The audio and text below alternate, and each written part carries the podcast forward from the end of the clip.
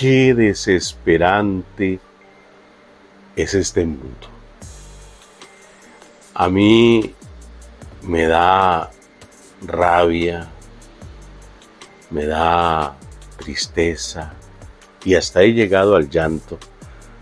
Yo no sé si a ustedes les ha pasado, yo pienso que sí.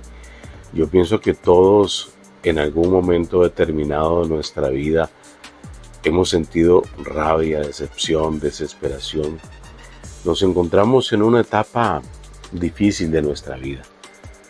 Por ejemplo, tengo un amigo, perdió su trabajo eh, hace poco tiempo y entonces me decía, Denis, ¿cómo es posible que los amigos son tus amigos cuando te encuentras bien? Cuando tienes trabajo, cuando tienes salud. He ahí He ahí donde nosotros nos damos cuenta de dos cosas. Dos cosas vamos a evidenciar ahí. Dos cositas que no se les olvide. ¿Quiénes son verdaderos amigos? Nos encontramos con un montón de gente que cuando vamos a echarnos unos traguitos, oiga, te invitan al traguito, tú los invitas y todo es felicidad. Pero cuando no tienes un plato de comida para llevar a la mesa, en cambio, he conocido personas que llaman, dicen, mira, fulanito, eh, ¿puedes venir por mi casa? Sí, claro, aquí estoy, ¿en qué le puedo ayudar? Mira, aquí te traje un paquetito de arroz, una botellita de aceite, para que te ayudes en la situación. Ahí, anótelo. Fulanito de tal, mi amigo. Eh, que llega, otros dicen, mira, venite y, yo estoy haciendo tal y tal cosa.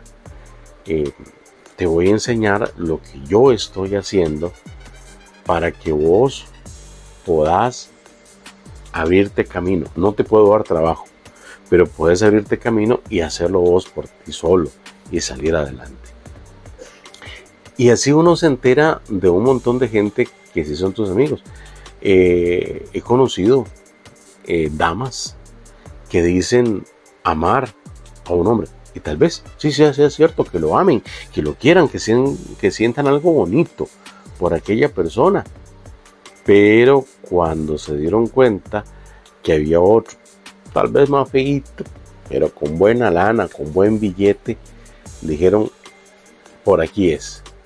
Y dejaron al pobre limpio, al que no tiene plata, al que es pobre, a un lado. Entonces, ahí usted se da cuenta de quiénes son sus amigos, quiénes son los verdaderos hermanos del alma y quién es su verdadero amor. Ahí se dará cuenta usted quién está ahí para apoyarlo. Ahora, yo ya hablé de dos aspectos importantes. El otro aspecto importante en todo esto es el hecho de que ahí usted va a demostrar de qué está hecho, de qué material está hecho. Si está hecho de cristal que se ve muy hermoso, muy bonito, pero que se quiebra el primer golpe, o está hecho de acero, que lo golpean con un mazo, le dan duro y lo van moldeando y va saliendo una verja hermosa, un portón hermoso, una obra de arte. ¿De qué está hecho usted? Demuéstrelo.